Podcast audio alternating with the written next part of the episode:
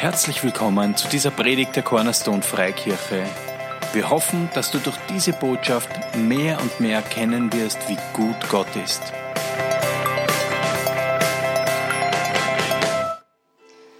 Danke, Jesus, dass du, dass du uns wirklich so sehr liebst. Und ähm, wir, ja, wir, wir finden gar nicht die richtigen Worte, aber ich bete, Heiliger Geist, dass du heute genau das in unseren Herzen tust, dass du uns einfach nur zeigst, wie sehr Jesus uns liebt. Dass du uns eine tiefere Offenbarung, eine tiefere Erkenntnis und auch eine tiefere Erfahrung schenkst in dem, wie sehr Jesus uns liebt. Danke, Jesus, dass du uns liebst und dass das die größte Wahrheit ist, die wir im Leben finden können. Die größte Liebe, die wir finden können. Danke, dass wir da sein dürfen und dass wir uns ja, rund um dein Wort und deine Gegenwart und deine Person versammeln, wirklich als Familie, als deine Kinder, als deine Freunde, als deine Liebhaber. Und ich danke dir, Heiliger Geist, dass du immer da bist, um uns Jesus zu offenbaren, dass das deine Lieblingsaufgabe ist. Und dass du sagst in deinem Wort, dass wenn du erhöht bist, Jesus, du die Leute zu dir ziehst. Und ich bitte dich, hilf mir, dass ich dich heute erhöhen kann, so wie es dir wirklich gebührt und, und ja, soweit mir das mit meinen Worten möglich ist. Und danke, Heiliger Geist, dass du den Rest tust, dass du uns alle miteinander zu Jesus hinziehst. In Jesu Namen. Amen. Dürft euch setzen.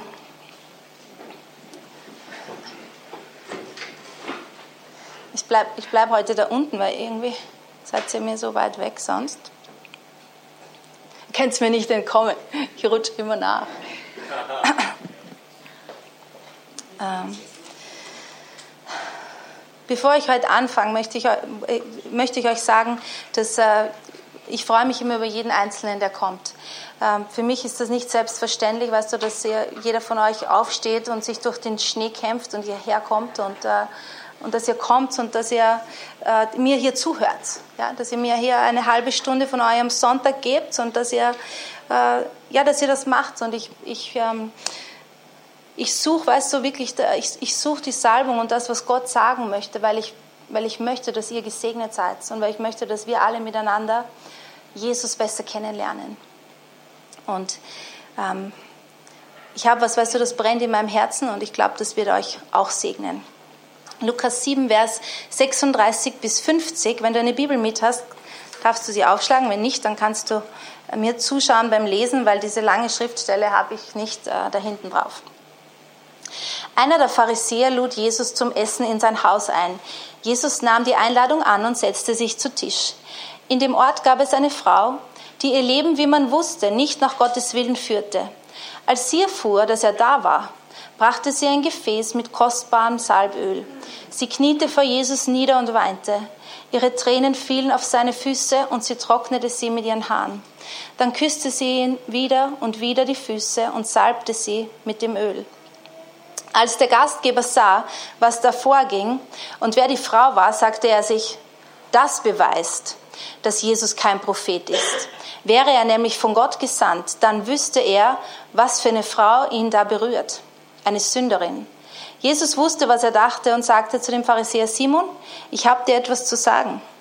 Simon nickte, ja Meister, sprich nur. So, Achtung, umblättern. Darauf erzählte Jesus, ein Mann lieh zwei Leuten Geld, dem einen 500 Denare und dem anderen 50. Als keiner der beiden ihm das Geld zurückzahlen konnte, erließ er ihnen ihre Schulden. Wer von den beiden liebte ihn danach wohl mehr? Simon antwortete, ich nehme an, derjenige, dem die größere Schuld erließ.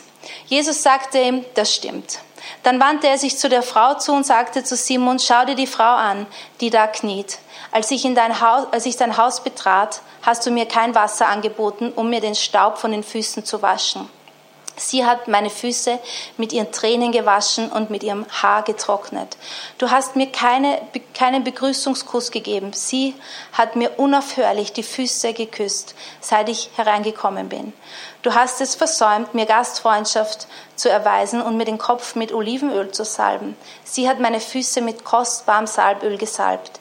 Ich sage dir, ihre Sünden, und es sind viele, sind ihr vergeben. Also hat sie mir viel Liebe erwiesen. Ein Mensch jedoch, dem nur wenig vergeben wurde, zeigt nur wenig Liebe. Dann sagte Jesus zu der Frau, deine Sünden sind dir vergeben.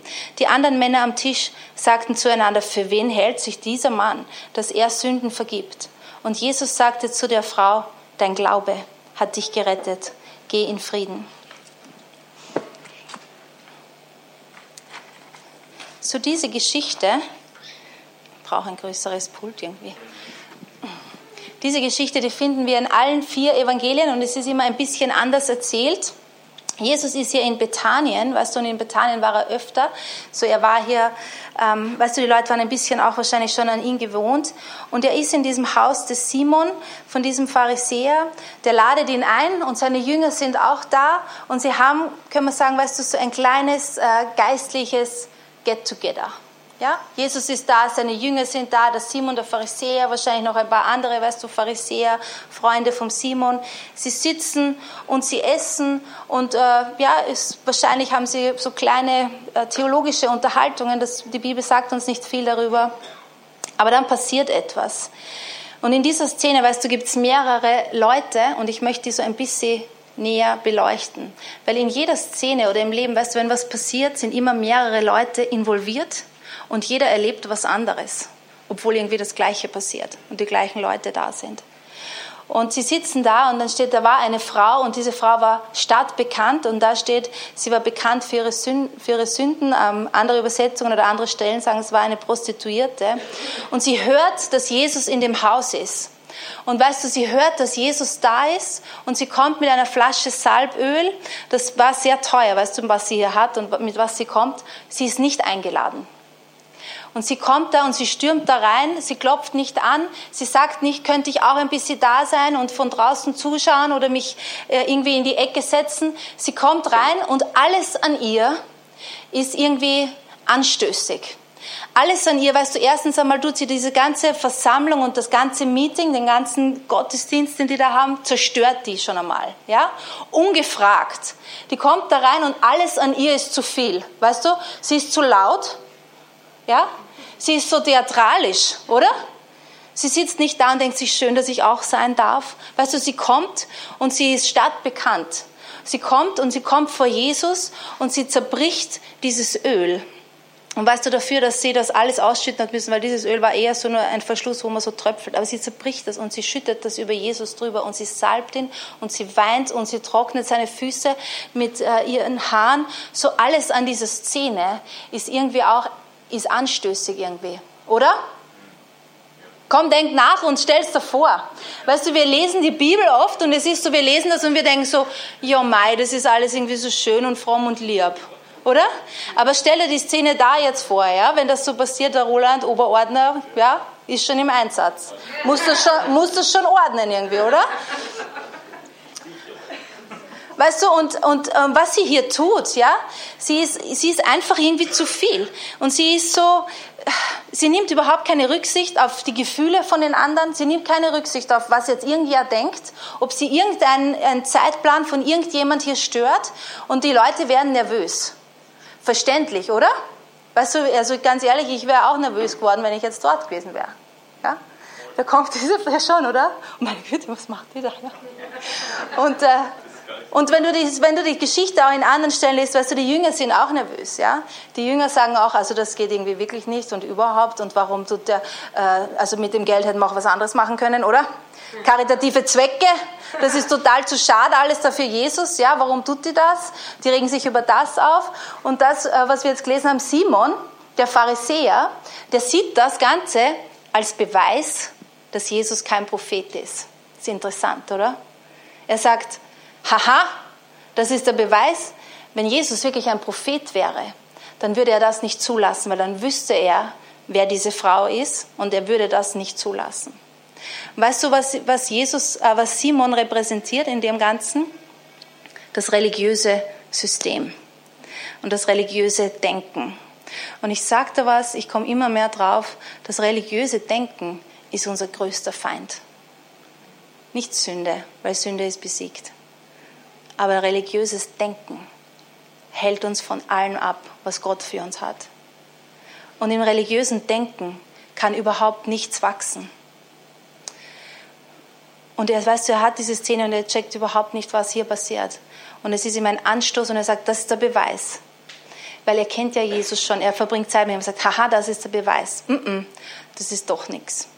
Weißt du, wir können in Gottesdiensten sein oder mit Leuten sein und irgendwas passiert und für uns das so, aha, das ist der Beweis. Das kann nicht von Gott sein.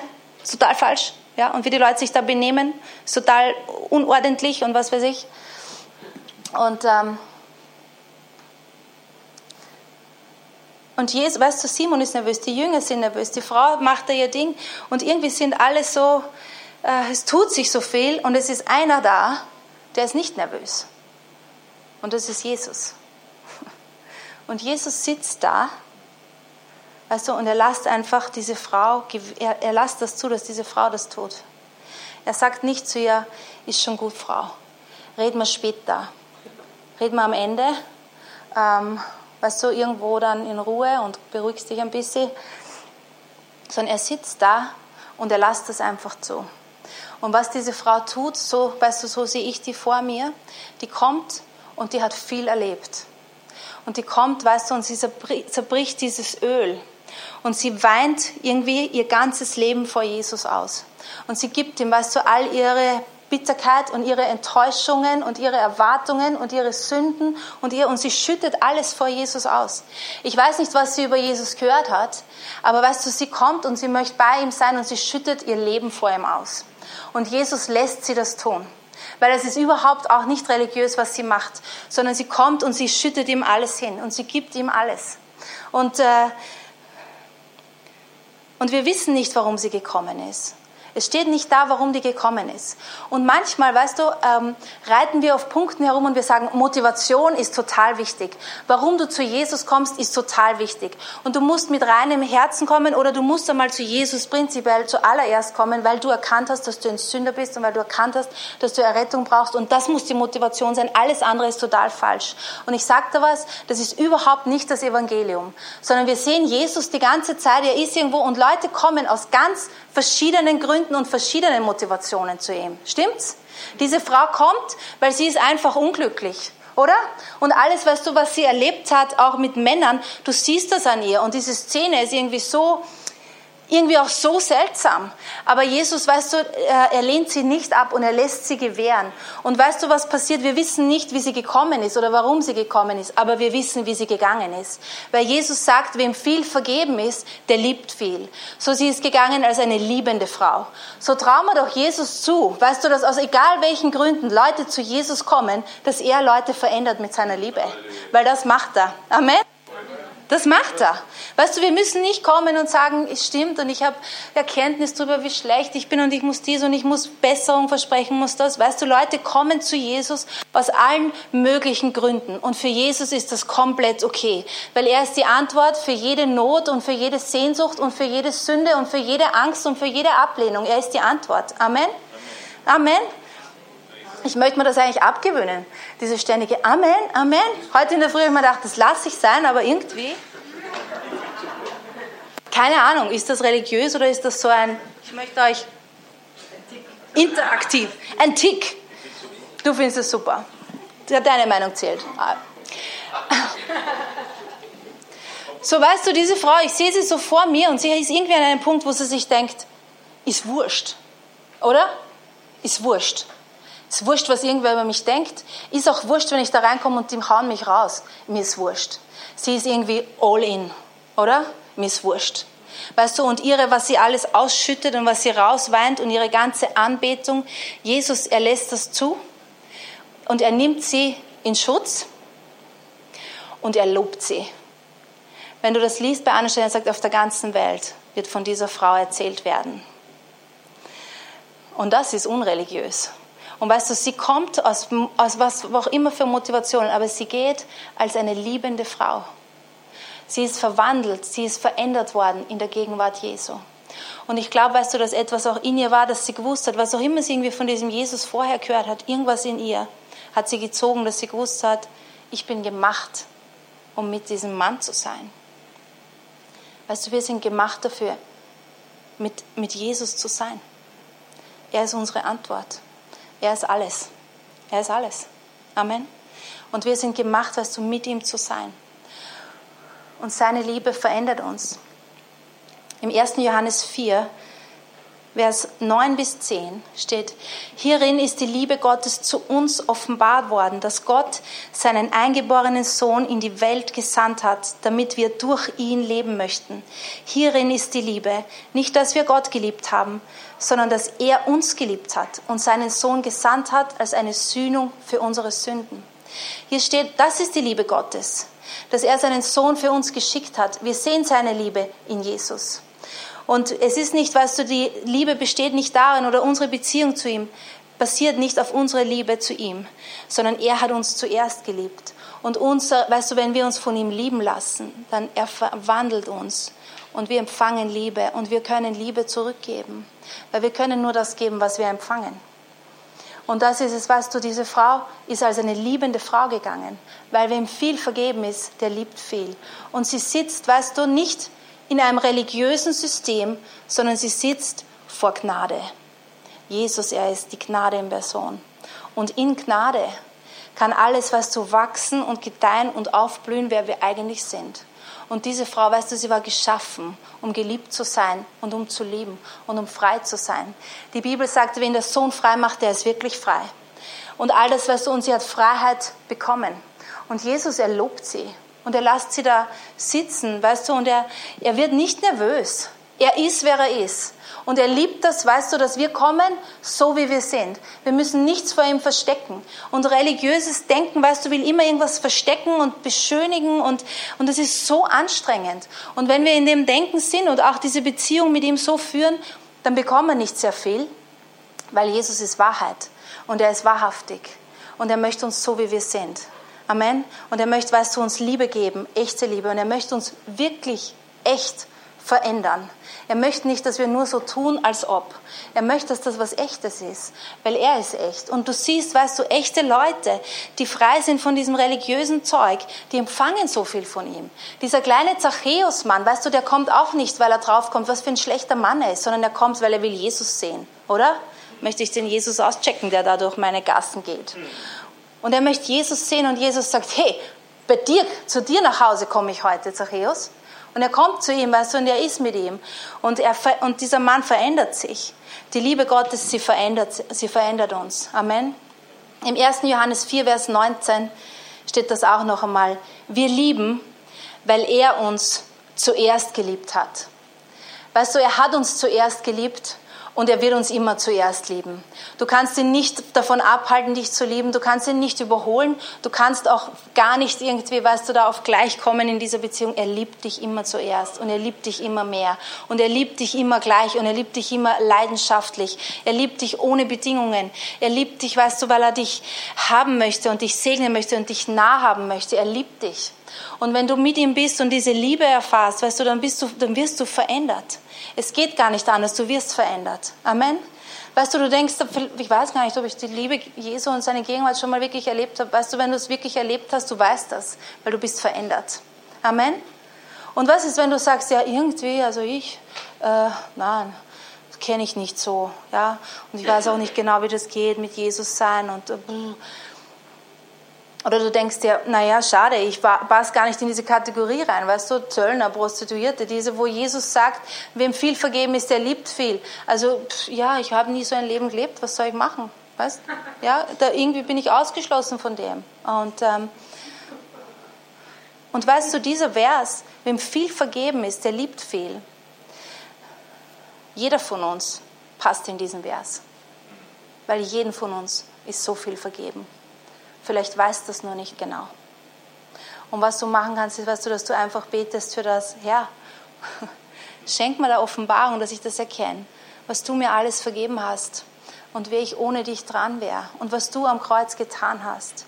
Das ist die Liebe Gottes, dass Jesus gekommen ist und uns geliebt hat und uns von unseren Sünden befreit hat. Vielleicht weißt du gar nicht, von was du befreit bist. Aber weißt du, wenn wir sehen, was Jesus für uns getan hat und warum er gekommen ist, weil er uns nah haben wollte. Weißt du, unsere Sünden waren immer so eine Mauer und so ein Distanzhalter zwischen uns und Gott.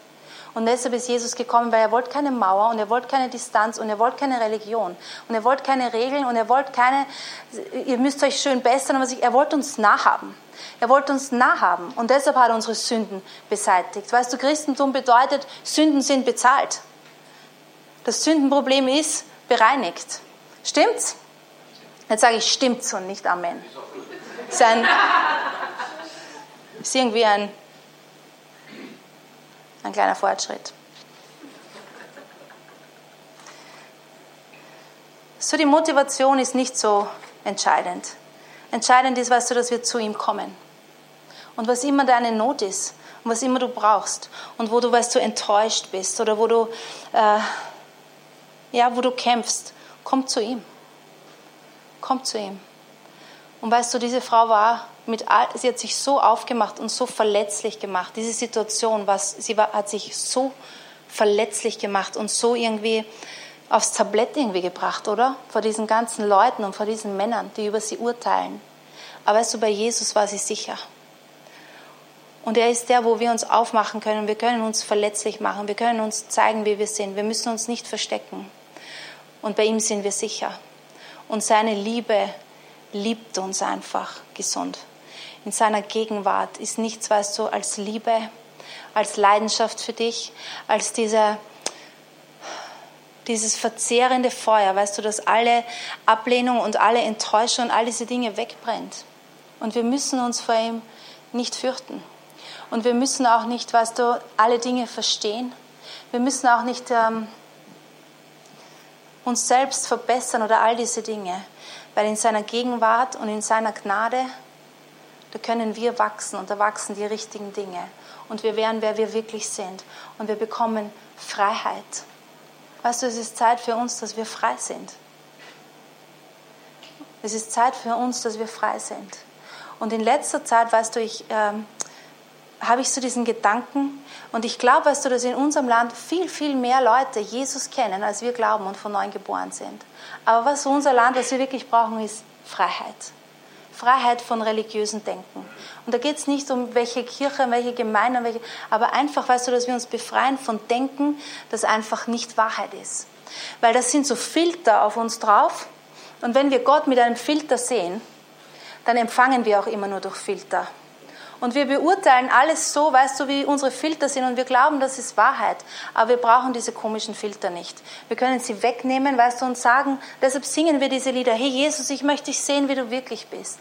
Ich möchte, ich gebe dir mein ganzes Herz. Ich möchte, weißt du, weil wir ähm, ihn erkennen wollen, so wie wir erkannt sind. Die Bibel sagt, weißt du, du und ich, wir sind vollkommen erkannt.